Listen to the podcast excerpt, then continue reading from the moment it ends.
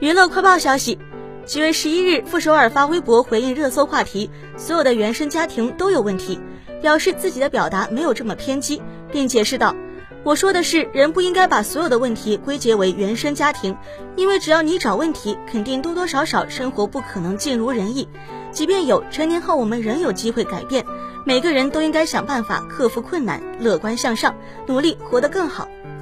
据了解，此前傅首尔在节目中谈论原生家庭的话题引发热议，所有的原生家庭都有问题，更是成为此次讨论的集中点。